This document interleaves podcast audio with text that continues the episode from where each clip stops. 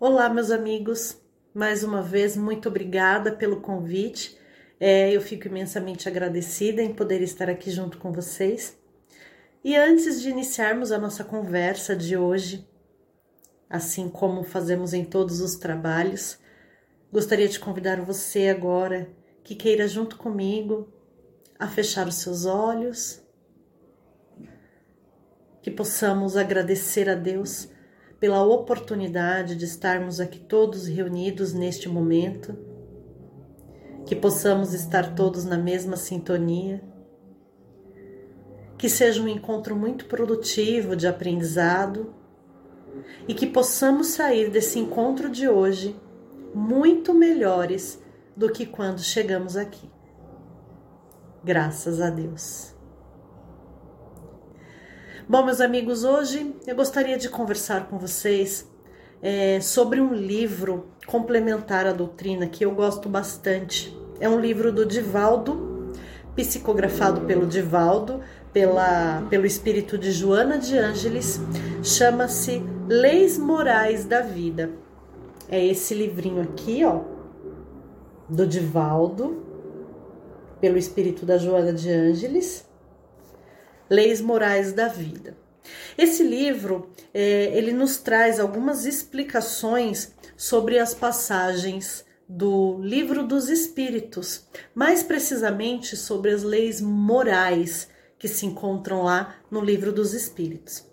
E hoje o trechinho que caiu aqui para nossa conversa de hoje é relacionado à lei de destruição, que está lá é uma das leis morais, a lei de destruição, e está lá no livro dos Espíritos. E eu vou ler aqui para vocês um trechinho do texto que se chama Considerando o Medo. Coisa alguma se te afigure apavorosa. A vida são as experiências vitoriosas ou não, que te ensejem aquisições para o equilíbrio e a sabedoria. Não sofras, portanto, por antecipação. Nem permitas que o fantasma do medo te perturbe o discernimento ante os cometimentos úteis, ou te assuste, gerando perturbação e receio injustificado. Quando tememos algo, deixamos-nos dominar por forças desconhecidas da personalidade que instalam lamentáveis processos de distonia nervosa, avançando para o desarranjo mental. Os acontecimentos são conforme ocorrem e como tal devem ser enfrentados. O medo avulta os contornos dos fatos, tornando-os falsos e exagerando-lhes a significação. Predispõe mal, desgasta as forças e conduz a situação prejudicial sob qualquer aspecto que se considere. O que se teme raramente ocorre como se espera, mesmo porque as interferências divinas sempre atenuam as dores, até quando não são solicitadas. O medo invalida a ação benéfica da prece esparze pessimismo, precipita em abismos. Um fato examinado sob a constrição do medo descaracteriza-se. Um conceito soa falso. Um socorro não atinge com segurança. A pessoa com medo agride ou foge, exagera ou se exime da iniciativa infeliz torna-se difícil de ser ajudada e contamina muitas vezes outras menos robustas na convicção interna, desesperando-as também. O medo pode ser comparado à sombra que altera e dificulta a visão real. Necessário combatê-lo sistematicamente e continuamente. É muito interessante esse trecho desse livro porque o que, que é o medo?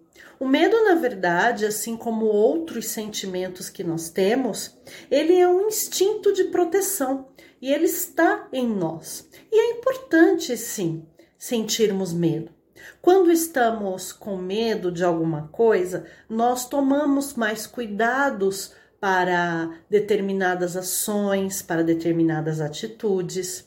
Nós pensamos antes de agir e isso nos ajuda para não é, tomarmos nenhuma atitude precipitada. O medo também ele nos ajuda a dar mais valor para as coisas que temos, aquilo que conquistamos. Nos ajuda também a dar mais valor para aquelas pessoas que estão em volta de nós. Então, é importante termos o medo? Sim, é importante sentir o medo. Mas o que esse trechinho aqui do livro vem nos mostrar é quando isso se torna um excesso. É quando nós deixamos o medo nos dominar. Aí é que mora o perigo. Quando nós deixamos qualquer um desses sentimentos nos dominar, nós acabamos é, paralisando as nossas ações, paralisando as nossas atitudes. Nós ficamos com medo de, de seguir em frente, de dar um passo à frente. Como Liz nos traz aqui no texto, nada vai acontecer que não seja algo ou que já está pré-determinado para que aconteça, ou algo que nós mesmos somos responsáveis, que nós mesmos provocamos. Então, nós, quando estamos dominados pelo medo, nós ficamos acuados. Nós acabamos nos agredindo e agredindo aqueles que querem, de uma certa forma, nos ajudar, que quer de uma certa forma nos auxiliar. E nós não podemos esquecer também que nós somos influenciados o tempo todo. Durante todo o tempo, nós somos influenciados pelos nossos irmãos espirituais. E somos influenciados tanto pelo bem quanto pelo mal. Então, se nós nos deixarmos envolver pela por esse medo absurdo, por receio de tudo, nós automaticamente estamos fazendo o quê? Nós estamos baixando a nossa guarda. E quando nós baixamos a nossa guarda, nós ficamos à mercê da influência de espíritos inferiores que querem muitas vezes nos prejudicar. E com isso, nós vamos deixando com que coisas simples se tornem algo grandioso. Acabamos dando muito mais é, atenção para algo pequeno, mas de uma forma como se ele fosse grandioso. Vários exemplos nós podemos é, dar aqui desse medo que muitas vezes nos paralisa. Vamos, por exemplo, pegar essa é, esse momento mesmo que nós estamos vivendo com essa pandemia. Já é quase um ano que nós estamos vivendo, né? Esse período de de reclusão, de ficarmos isolados, de pararmos muitas coisas nas nossas vidas. E se nós é, for formos nos deixar levar por todas as influências que tem em volta de nós, nós paralisamos totalmente a nossa vida. E não é essa a ideia. A pandemia ela existe sim, ela está aí, nós não podemos negligenciar. É uma situação complicada, é um vírus muito potente, é um vírus que pode matar sim, que nós temos sim que nos cuidarmos, que nos protegermos, mantermos aí todas as, é, as regras que foram ditadas, distanciamento, higienização correta, é, enfim, uso de máscaras, né, evitar aglomerações, nós temos que fazer isso sim. Mas nós não podemos entrar num círculo de, de medo onde nós vemos muitas pessoas paralisadas por conta disso, porque se deixam influenciar por N opiniões que estão ouvindo, é, ficam ligados na, muitas vezes em algumas mídias que são influenciadoras e que querem é, aumentar. Não que a, a pandemia não exista, mas muitas vezes passam de uma maneira errônea como está a situação, ou até mesmo ficar acreditando em falsas notícias, as famosas fake news. Então, nós temos que tomar muito cuidado, temos que ter fé. Não só nessa situação, como em tantas outras, num caso de uma doença, por exemplo. Nós não podemos achar que aquela doença que nós temos é a pior do mundo. É a única que não vai ter solução, não é.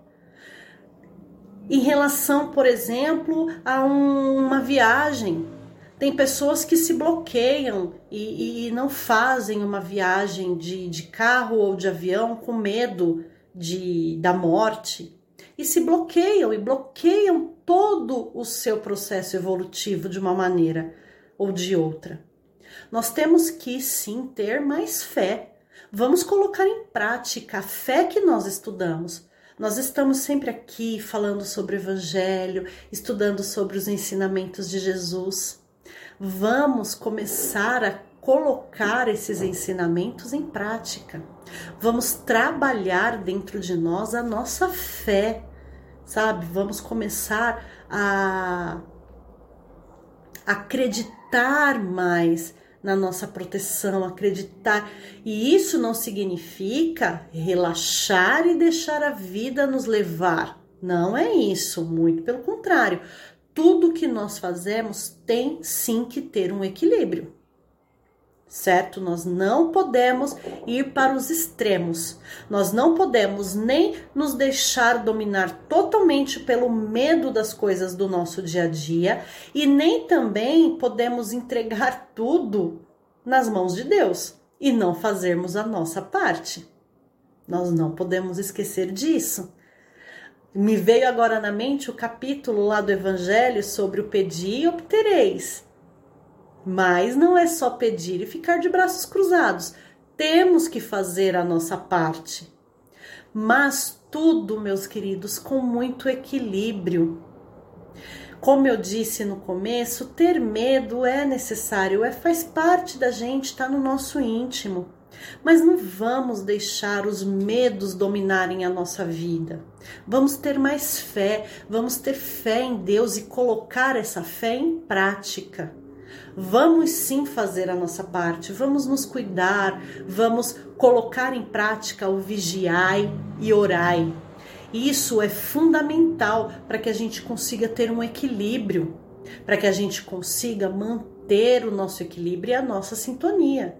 Porque se nos deixarmos envolver por tudo aquilo que o medo nos traz e permitir que esse medo nos paralise, nós vamos estar abrindo portas para todos aqueles nossos irmãos que queiram nos influenciar, nos obsediar.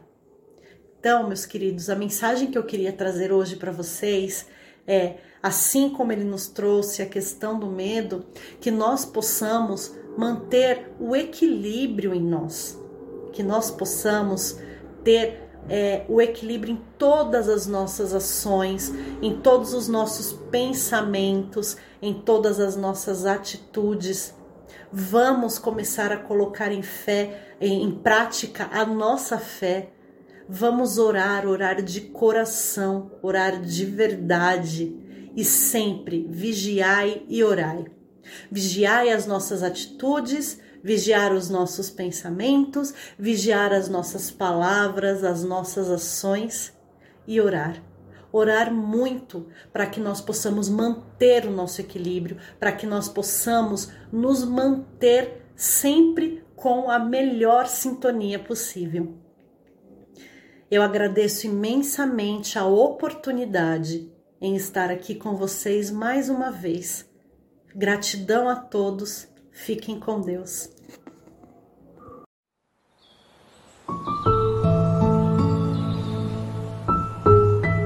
Acalme meus passos, Senhor. Desacelere as batidas do meu coração, acalmando minha mente. diminua meu ritmo apressado, com a visão da eternidade do tempo. Em meio às confusões do dia a dia, dê-me a tranquilidade das montanhas. Retire a tensão dos meus músculos e nervos, com a música tranquilizante dos rios, das águas constantes que vive em minhas lembranças. Ajude-me a conhecer o poder reparador do sono. Ensina-me a arte de tirar pequenas férias, reduzir o meu ritmo para contemplar uma flor, papear com um amigo, afagar uma criança, ler um poema, ouvir uma música preferida. Acalme meu passo, Senhor, para que eu possa perceber no meio do insensato labor cotidiano, dos ruídos, lutas, alegrias, cansaços ou desalentos, a tua presença constante no meu coração. Acalme meu passo, Senhor, para que eu possa entoar o cântico da esperança, sorrir para o meu próximo e calar-me para escutar tua voz. Acalme meu passo, Senhor, e inspira-me a enterrar minhas raízes no solo dos valores duradouros da vida, para que eu possa crescer até as estrelas do meu destino maior. Obrigado, Senhor, pelo dia de hoje, pela família que me deste, pelo meu trabalho e, sobretudo, pela minha vida e também por tua presença em minha vida. Que assim seja.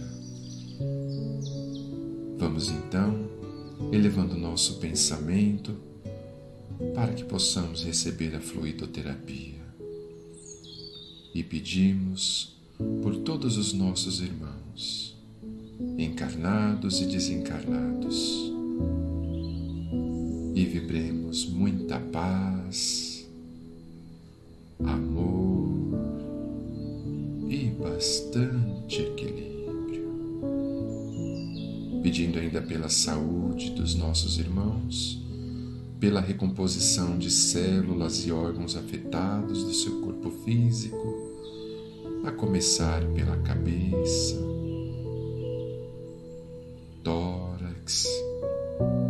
abdômen e membros, e que os nossos irmãos possam distribuir em seu lar e com todos os seus familiares um pouco desta paz, deste amor e deste equilíbrio. Pai nosso que estais nos céus, santificado seja o vosso santo e sublime nome. Venha a nós o teu reino, seja feito somente a tua vontade, assim na terra como no céu. O pão nosso de cada dia nos dai hoje, perdoai as nossas ofensas assim como nós perdoamos a quem nos tem ofendido. E não nos deixeis cair em tentação, mas livrai-nos de todo mal. Que assim seja, graças a Deus e graças a Jesus.